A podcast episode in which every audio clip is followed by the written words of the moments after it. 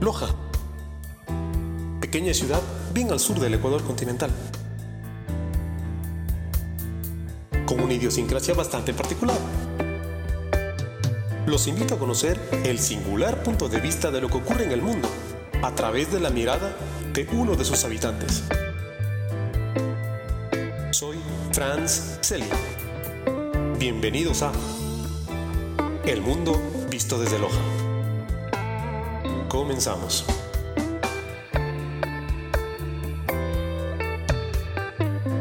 Buenos días, buenas tardes, buenas noches, sean todos bienvenidos al Mundo Visto desde Loja. Estamos aquí para celebrar nuevamente un final de año. Hemos creído conveniente que para celebrar este fin de año es importante tener una retroalimentación de las noticias más importantes que han sucedido. Entonces hemos preparado un formulario de temas, tres internacionales y tres nacionales, para conversarlos con ustedes y conversarlos en grupo. Conmigo y con ustedes nuevamente Claudia Román Galindo. ¿Cómo estás Claudia? Hola Franz, hola, amigos. Qué gusto nuevamente en nuestro espacio, eh, el mundo visto desde Loja. Luego de algunos meses de ausencia estamos nuevamente retomando este este bonito programa que tenemos para todos ustedes y vamos a analizar algunos temas importantes, como ya lo había dicho Franz. Creo que podemos empezar eh, con los temas internacionales. Entonces, ¿qué tenemos? Pues sí, eh, me parece que lo internacional es lo primero que debemos de tratar. Es así que les voy a comentar que este año 2021 hubo un cambio de gobierno en Estados Unidos. Joe Biden asumió la presidencia de este país. Esta persona había hablado de muchas cosas un poco socialistas en su forma de conducir su campaña política y no tuvo más eh, que cumplirlas apenas consiguió el poder. Una de las cosas que había ofrecido fue la desmilitarización del país de Afganistán. Esto conllevó a que en el corto plazo los talibanes vuelvan a tomar el poder en este país asiático. No sé qué opinión te merece, no solo el que haya cumplido sus ofertas de campaña, sino que los talibanes estén nuevamente en el poder en Afganistán, Claudia. Creo que fue un cuadro muy triste el que se vivió en, en el lugar. Era ya una idea, una propuesta que Biden ya la había eh, perfilado durante el tiempo de campaña, solo fue cuestión de algunos meses luego de su posición para que inicie ya el retiro de las tropas estadounidenses del lugar. No sé si recuerdas eh, los cuadros que se veían, los militares tratando de ayudar a, niños, a mujeres, de, de, talibanes, no, perdón, de talibanes, de afganos, tratando de subirse en los aviones estadounidenses. Exacto, sí, creo que, que fue, por decirlo así, un desastre. Además, el tema de, la mujer también se radicalizó mucho. La violencia con la mujer, de contra la mujer otra vez ha crecido en Afganistán, aparte de esto, porque sabemos que eh, la filosofía talibán eh, pone de menos a la mujer, eh, la trata de maneras pues que eh, en el mundo occidental son recontra mal vistas. Claro, creo que ya habían habido algunos logros hasta, hasta entonces, ¿no? En cuanto a la mujer, la libertad, las posibilidades que tenía de, estudiar, de ejercer una profesión, de salir del hogar. Pero a raíz, bueno, de, de la desmila, desmilitarización. sí, de, de las tropas estadounidenses. Eh, hubo muchas repercusiones en realidad en, el lugar. Sí, sí fue triste. Creo que todos nos acordamos de. Del plumazo, una decisión este política cambió lo que al parecer estaba mejorando. Ese es uno de los primeros temas. Tenemos más temas internacionales. Bien, eh, pues como ya no es un año pandémico, bueno, lo es, pero no como el 2020, que fue muy, muy triste. Quisiera tomar y quisiéramos hablar un poco también de la vacunación en el año 2021. No sé qué te parece eh, la forma de manejar la vacuna en el mundo a través del país de China.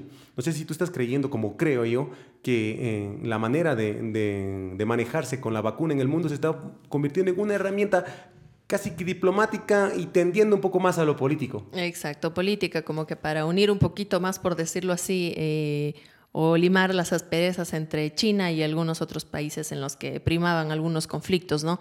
Ahora la distribución de la, de la vacuna por todo el mundo creo que también ha logrado ese ese, efecto, esta distribución de la vacuna no creo que está obedeciendo a asuntos humanitarios. Yo creo que se está obedeciendo más al asunto de conveniencia política y conveniencia diplomática del país que la produce.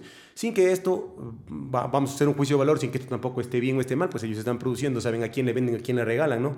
Pero que eh, lo que yo critico y lo que no sé si te parece bien es que usen la vacuna y eh, la salud de las personas, dicho sea de paso que al parecer China fue quien produjo el virus en primer lugar y ahora tiene la solución pues se lo maneja con un tinte político y con un tinte diplomático para ganar o, vencer adeptos o cambiar soluciones y cuestiones en el planeta. Claro, incluso eh, recuerda que conversábamos que en el tema también económico, algunas farmacéuticas están haciendo mucho dinero con, con, la vacuna, claro. Si fuese ya, yo creo, algo más humanitario ese, ese agrado de, poder ayudar a la gente, eh, fuese distinto, a, lo mejor una distribución más equitativa.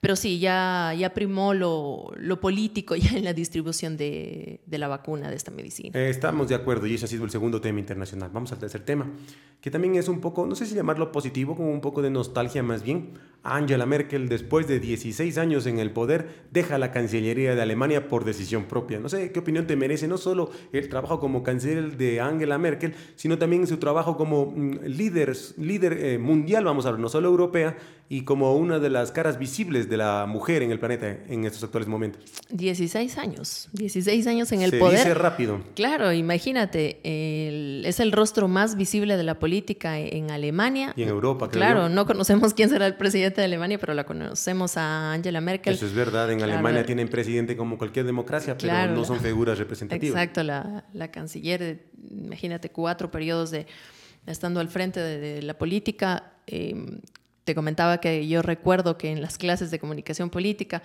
siempre la ponían a Angela Merkel como ejemplo. Como referente, Claro, como referente, el discurso político que tenía, aunque ella siempre había argumentado que, que no tenía un discurso político siempre estaba eh, a, la, par con los, mm, los, temas humanitarios. Y en esa conversación te decía yo, ¿recuerdas Claudia que eh, te decía que leí que Angela Merkel en su primera intervención política fue la comunicadora del Partido Socialdemócrata de Alemania? Es decir, que tiene raíces eh, en, la, en, la, comunicación, no solo comunicación social, sino comunicación política, por algo que su discurso pegaba tanto también. Imagínate, e incluso yo creo que algunos políticos también estarán contentos de que Angela finalmente ya deje la, la política. Hay mucha gente, eh, he leído algunos artículos en donde dicen que mm, la gente de Alemania eh, piden que continúe en el poder, pero bueno, ella ya creo que ha tomado esa decisión y ya seguramente se, realizará algunas otras actividades. dedicarse a su esposo, a su familia que no realmente esa, esa, etapa no le conozco de ella, supongo que está casada, que tiene un esposo, que tiene una familia y querrá también tomarse tiempo para ella. Me gusta otra cosa que no pocas personas saben de Angela Merkel, bueno, uno de la cuestión de comunicación, Claudia le interesa mucho eso, por eso le gusta esa faceta, a mí me gusta mucho una faceta que es poco conocida. Angela Merkel es, fue estudiante de física pura y tiene un doctorado en química cuántica, es una persona que se dedica también a la ciencia. Así que eso tal vez le ayudó a abrir la cabeza a otros aspectos y pudo desarrollar sus habilidades sociales con sus habilidades científicas para llevarlas a la política de una manera adecuada y hizo que Alemania durante 16 años tenga una de las mejores representantes que ha tenido en su historia. Seguramente, claro, seguramente eso le, ayudó, se complementó también con el resto de actividades políticas, eh, físico-químicas que, que comentas. Entonces, a lo mejor todo esto le ayudó durante su periodo en la política alemana. Y nosotros agradecemos a Angela Merkel por su colaboración en este planeta y desde la ciudad de Loja, desde el país Ecuador, desde Latinoamérica y desde Sudamérica le mandamos un abrazo a las personas de Alemania que tal vez estén escuchando. Y, ¿por qué no? Tal vez alguien se lo traduce a Angela. por supuesto. Bien, esos son los tres temas internacionales, Claudia, pero hablemos de cosas en el Ecuador. Hemos preparado tres temas para, para nuestro país y para la política nacional. El 24 de mayo de 2021 asume la presidencia Guillermo Lazo, presidente de derecha a los tiempos, como bien dice. ¿Qué opinión tienes del presidente electo, del presidente posesionado y el presidente en funciones por los últimos, si calculo bien, siete meses? Fue peleado, bien peleado creo, la, presidencia, ah, sí, la elección, claro. fueron cuatro puntos al final lo que separó un candidato del otro. En segunda vuelta finalmente Guillermo Lazo llegó a la presidencia después de tres, cuatro, cinco intentos, no recuerdo. Pero... Cuatro intentos, sí, al inicio empezó con un grado de popularidad y aceptación bastante aceptable. Sin embargo, hasta ahora, siete, ocho meses después, ha bajado notablemente. Eh, creo que encontró un país en realidad económicamente... Em, Vamos a decir complicado. Mm, sí, complicado, devastado. No la tiene fácil, no la ha tenido fácil. Incluso durante este periodo, periodo ya se han formulado algunos eh, paros a nivel nacional, dos, tres, encabezados por las organizaciones indígenas, que son los mayores opositores del actual presidente Guillermo Lazo. Sí, los indígenas se han convertido en los opositores. Exacto, entonces bueno, hay que ver eh, cómo le seguirá yendo. Hay algunas eh, situaciones en las que ha estado el presidente Guillermo Lazo envuelto en los paraísos fiscales, muchas eh, investigaciones que se están haciendo en realidad en, alrededor de estos temas. Así que estaremos pendientes para ver eh, cómo continúan. Estaremos pendientes y además yo tengo una opinión formada del señor presidente. Eh, pues miren, ha pasado siete meses. Quizás no es un tiempo prudente como para hacer un juicio final, pero también se puede emitir un criterio. Creo yo que, como bien dice Claudia, recibió un país en un estado deplorable Creo yo también, como dice Claudia, que probablemente tuvo muchas dificultades y yo creo que las dificultades se marcaron directamente en el ámbito político. Ha tenido siete meses de lucha política, parece que la campaña no terminó y vive escudándose de broncas y de problemas políticos. En la cuestión administrativa, entiendo yo, a mi parecer, que las cosas van bien, que tiene por lo menos un criterio formado, dado que ha sido una persona que ha estado en el servicio público y en el servicio privado por gran parte de su vida, es un tipo que hizo mucho dinero con ambas cosas, así que administrativamente se puede manejar adecuadamente, pienso yo, pero que las cuestiones políticas no le han dejado desarrollar todo lo que eh, finalmente puede hacer. Son cosas que le pasan a todos los presidentes, porque cuando tú estás afuera dices voy a hacer esto, voy a hacer lo otro, pero llegas al poder y la cuestión política te golpea tan fuerte que tratar de despegarte de esa situación se les complica. Y la cuestión de la popularidad les pasa a todos los países en el mundo. Un presidente llega al poder con la mayoría, en los primeros meses a todo el mundo le cae bien y la popularidad siempre está arriba del 70%. No existe, creo, presidente en el mundo, si las estadísticas no me fallan, que termine su gobierno con más del 40% de aprobación. Creo que a excepción de... de mm, el presidente de Estados Unidos que fue antes de, Trump, ¿cómo era? Mm, Obama, Obama. Obama, sí, Obama. Obama creo que terminó con, con, una popularidad muy alta. Eh, son casos muy, muy, muy específicos y muy singulares en la historia. Así que, eh, de todas maneras, yo creo que Lazo, si bien no lo ha hecho perfectamente y ha tenido muchos problemas para siete meses que ha estado, yo le pondría una calificación de 7 sobre 10. Así que sale de vacaciones de Navidad con las justas y a supletorios. Pero por ahí vamos. Perfecto. Veremos entonces cómo fluyen las cosas con el presidente de aquí a un año. Esperemos, ya faltan unos cuantos meses. Hablábamos de que Lazo tenía problemas y de los problemas que ha tenido Lazo vienen problemas heredados de otras administraciones.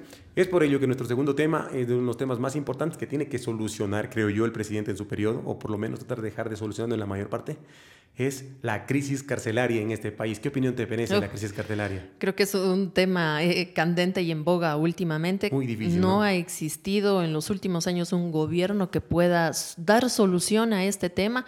Creo que a todos nos causa temor, eh, mucho miedo lo que está sucediendo dentro de las cárceles. Los delincuentes, los presos son los que están eh, manipulando todo dentro. Eh, son los que tienen el poder prácticamente. Policías y militares ah, parece que están de adorno. No se sabe cómo eh, controlar esta situación al no, interior. No, no, se había visto una masacre televisada porque pues ahora con la tecnología todo el mundo grababa en vivo y en directo. Se han visto imágenes irreproducibles en redes sociales, en cadenas de WhatsApp, en las redes sociales que manejan todas las personas, que básicamente parecen sacadas de una película de horror estadounidense pero que en realidad pasaron en Ecuador y con tristeza tenemos que decir que muchísimas vidas se perdieron. Es un problema gravísimo, un problema que es casi un cáncer del Estado y que realmente no sé ni a ciencia cierta, no sé si me ocurre alguna idea, ¿qué se te ocurre a ti como para tirar una idea de qué se puede hacer para solucionar esto, Claudia? Y mira, Franz, también eh, claro, lo que ocurre dentro de, de, las cárceles y también lo que vivimos a diario fuera la delincuencia también está en las calles, ya no solo en las grandes ciudades eh, del país, Quito, Guayaquil, sino que en las pequeñas localidades ya se están eh, reproduciendo episodios en realidad eh, feos en, cuanto a la delincuencia. Ahora sí creo que es cuestión interna de la familia, de la formación. Habrá que ver si es que existe una solución Claro, Claudia, Claudia propone una, una, solución interna desde la familia, tratar de internamente ir mejorando, que yo creo que es una solución a largo plazo, porque esto tú eh, crías a tus hijos de una manera adecuada y pasarán 20 años para que estén en el poder y manejen esto. Yo creo que para cuestión inmediata y de poder tratar de mejorar lo que está pasando en los actuales momentos, me parece que lo más adecuado es acabar el problema desde la raíz. La delincuencia está en todo lado, pero está radicalizada en las cárceles. Es tal el motín en las cárceles que los mismos eh, policías no pueden entrar a las cárceles de Guayaquil porque están totalmente tomadas por los delincuentes. Entonces, pues este, están sectorizados. El gobierno tiene que usar, a mi modo de ver, la fuerza. Tiene que entrar a esas cárceles y apoderarse nuevamente, que nunca debe haber perdido el poder dentro de ellas. Tiene que tener decisión y poder dentro de una cárcel.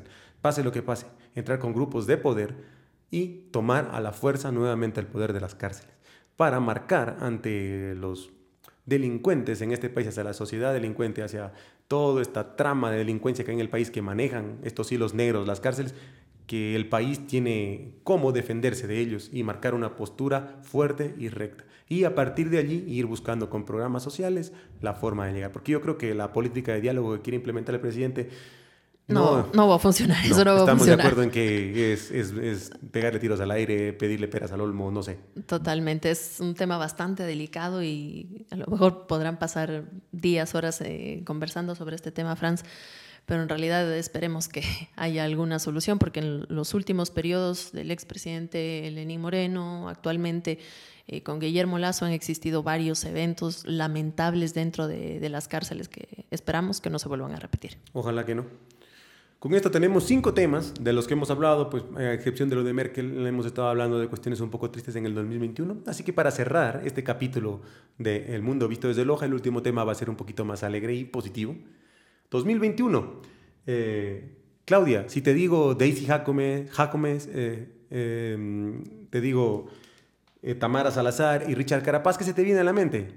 Nuestros deportistas olímpicos, las alegrías que nos dieron en meses atrás eh, ganando algunas medallas. Dos medallas los, de oro. Dos medallas. Daisy Gómez y Richard Carapaz, y, Richard y una de plata. Exacto, en los Juegos de 2020, 2021, pues, Tokio 2021. Eh, Tokio 2020, la fecha original, gracias a la pandemia, Tokio 2021, pero pues en estricto rigor fue en el 2021 Exacto, que las, claro. Mira que tenemos mucho talento en nuestros jóvenes, los deportistas. Solo es cuestión, creo que, de apoyarlos con, con este tipo de, de incentivos, pues, y que nos dan alegrías a todos, ¿no? Nos satisface a todos que hayan podido alcanzar algunos objetivos, las medallas, y de esta forma creo que también resuena el nombre del Ecuador a nivel mundial. Es así, y justamente es un tema que topó Claudia en este momento que me gustaría marcar y con énfasis, pues es un guiño para nuestros deportistas amateur. Bueno, Carapaz no es más amateur, es un deportista profesional, pero Dajomes y Salazar son chicas que viven del amateurismo. Los deportistas amateur que nos están viendo y escuchando saben de qué se trata. Son personas que viven con los recursos económicos más escasos en el país, que no tienen ningún tipo de beneficio económico y que básicamente representan al Ecuador por cariño y por corazón. Entrenan, se esfuerzan, dan todo de sí sin recibir un centavo a cambio y viven del amateurismo. Y ellos nos dan las alegrías que nos dan ahora. Entonces es como que una doble alegría. Una persona que recibió, no vamos a decir nada, pero el mínimo apoyo estatal consigue logros para el país y nos sacan adelante son eh, personas admirables y que desde aquí, desde nuestro lado, podemos básicamente decirles muchísimas gracias a los tres deportistas que, bueno, no, no a los tres, a todos los A que nos representaron en la, la delegación, tanto de los Así Juegos es. Olímpicos como para los Paralímpicos, que también obtuvimos Oh, medallas, si sí, mal no recuerdo. Por supuesto, imagínate el nivel de, de deportistas, de, de motivación, de inspiración que tienen todos estos chicos para lograr sus objetivos en el deporte. Qué lindo. Claudia, este ha sido el último tema. Amigos, este ha sido el último tema. Esperemos que les haya gustado el capítulo de hoy. Gracias al 2021, gracias a ustedes, gracias a todo el mundo. Esperemos que este pequeño resumen haya sido de su agrado y que hayan podido recordar momentos que a la vez, cuando eran buenos, les traigan alegrías y cuando eran malos nos ayuden a rebobinar en nuestra cabeza y tratar de no volver a caer por la misma piedra. Así es, en 2022 tendremos muchos más temas eh, divertidos, de análisis, eh, que los compartiremos seguramente con todos ustedes. Hasta el 2022, amigos. Muchísimas gracias. Felices fiestas y feliz año. Chao, este es el mundo visto desde Loja. Bien amigos, eso ha sido todo en El Mundo Visto desde Loja. Infinitas gracias por escuchar el podcast. Si les gustó, síguenos sintonizando en esta plataforma. Abrazo y hasta la próxima.